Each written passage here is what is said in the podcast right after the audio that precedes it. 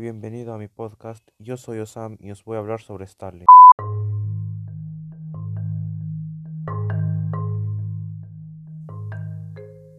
Joseph Stalin, también llamado como Joseph o Joseph Stalin, fue un dictador comunista y dirigente soviético que gobernó férreamente la URSS desde 1929, año en que se erigió como sucesor de Lenin tras el exilio de Trotsky hasta su fallecimiento en 1953. Nació en Gori, Georgia, en 1879 y falleció en Moscú, Rusia, en 1953.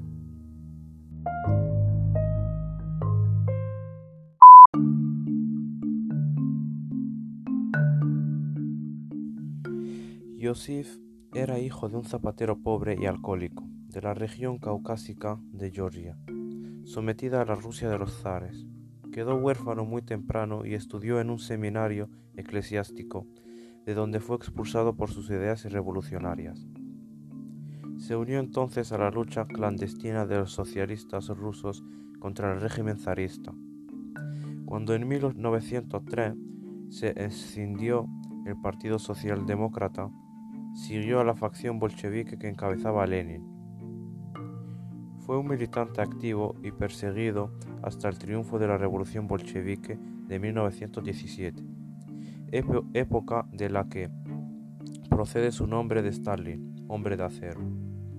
La lealtad a Lenin y la falta de ideas propias le permitieron ascender en la burocracia del partido, hasta llegar a secretario general en 1922. Stalin emprendió entonces una pugna con Trotsky por la sucesión de Lenin, que ya muy enfermo moriría en 1924. Aunque el líder de la revolución había indicado su preferencia por Trotsky, pues consideraba a Stalin demasiado cruel. Stalin maniobró aprovechando su control sobre la información y sobre el apartado del partido, aliándose con Zionev y Kamenev hasta imponerse a Trotsky. La lucha por el poder se disfrazó de argumentos ideológicos, defendiendo cada bando una estrategia para consolidar el régimen comunista. La, construcción del socialismo en, un solo país, Stalin, contra la revolución permanente a escala mundial, Trotsky.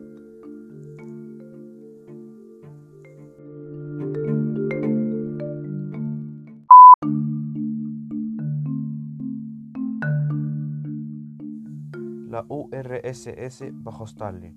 Stalin gobernó la Unión Soviética de forma tiránica desde los años 30 hasta su muerte, implantando el régimen más totalitario que haya existido jamás.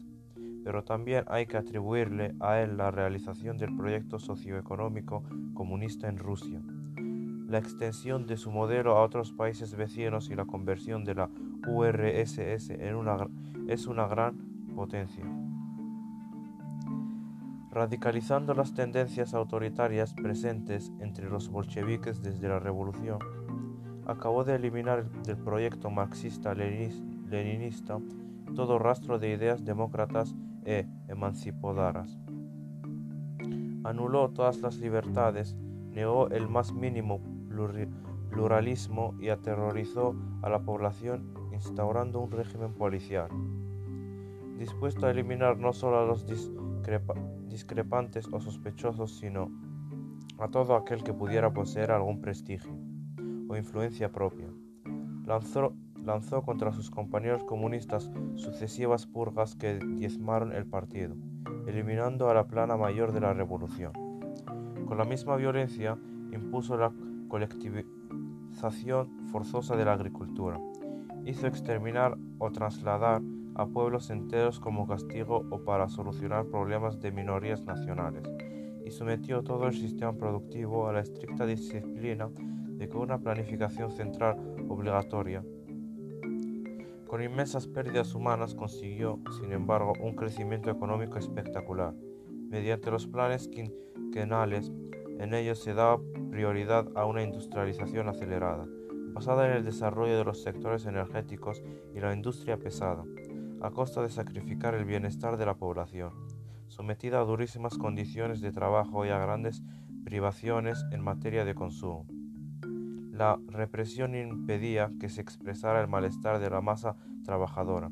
Apenas compensaba con la mejora de los servicios estatales de transporte, sanidad y educación. A este precio conseguiría Stalin convertir a la Unión Soviética en una gran potencia, capaz de ganar la Segunda Guerra Mundial y de compartir, la hegemonía con los Estados Unidos en el orden bipolar posterior.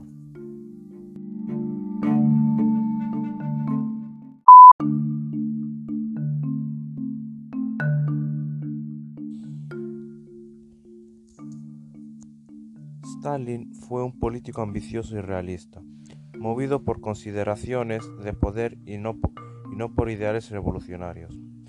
Este maquiavelismo fue más palpable en su política exterior, donde la, causa del socialismo quedó sistemáticamente postergada a los intereses nacionales de Rusia. En los días previos a la Segunda Guerra Mundial, no tuvo reparos en firmar un pacto de no agresión con la Alemania nazi para asegurarse la tranquilidad en sus fronteras. El reparto de Polonia y la anexión de Estonia y Letonia y Lituania, Pacto Germano-Soviético de 1939. A pesar de todo, Adolf Hitler invadió la URSS, arrasando, arrastrando a Stalin a la guerra en 1941. Stalin movilizó eficazmente las energías del país apelando a sus sentimientos nacionalistas. Proclamó la Gran Guerra Patriótica. Organizó la evacuación de, las industrias de las regiones occidentales hacia los Urales, adoptando una estrategia de tierra quemada.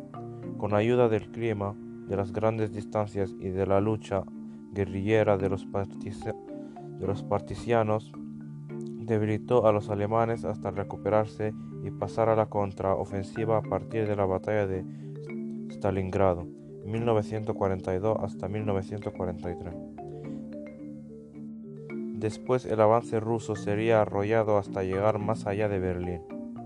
En la conferencia de Teherán, 1943, pacto con el primer ministro británico Winston y con, y con el presidente norteamericano Franklin, la estrategia de la guerra. Reforzado por la victoria, Stalin negoció con Estados Unidos y Gran Bretaña el orden internacional de la posguerra, obteniendo el reconocimiento de la URSS como gran potencia, con derecho de veto en la ONU, por ejemplo.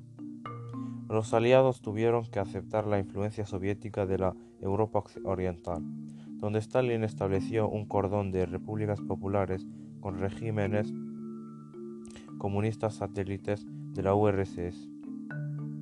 Stalin mantuvo la inercia de la guerra, retrasando la desmovilización de su ejército hasta el momento en que pudo disponer de armas atómicas en 1951 y fomentando la extensión del comunismo a, países en los que existieran movimientos revolucionarios autóctonos, como Grecia, Turquía, China y Corea. La resistencia norteamericana a sus planes dio lugar a la Guerra Fría, clima de tensión bipolar a la escala mundial entre un bloque comunista y un bloque occidental capitalista.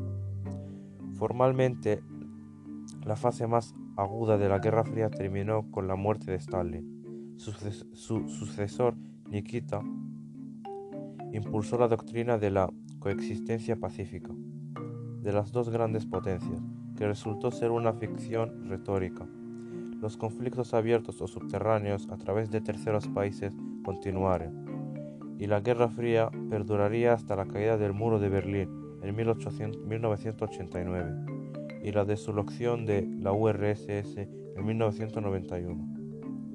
En el siglo XX, Congreso del PCUS 1956, Khrushchev denunció las desvaneciciones ideológicas y los crímenes del periodo anterior, dando inicio con la expulsión de los estalinistas del partido al proceso de descentralización del Estado.